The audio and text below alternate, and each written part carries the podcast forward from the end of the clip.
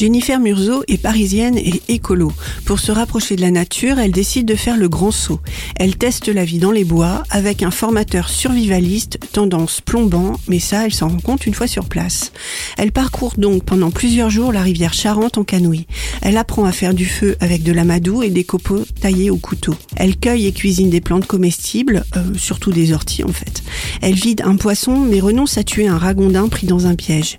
Elle affronte presque vaillamment les moustiques. Elle découvre le froid qui tombe sur son sac de couchage et trouve des techniques efficaces pour mieux dormir les nuits suivantes. La nature est plus ou moins belle, plus ou moins sauvage.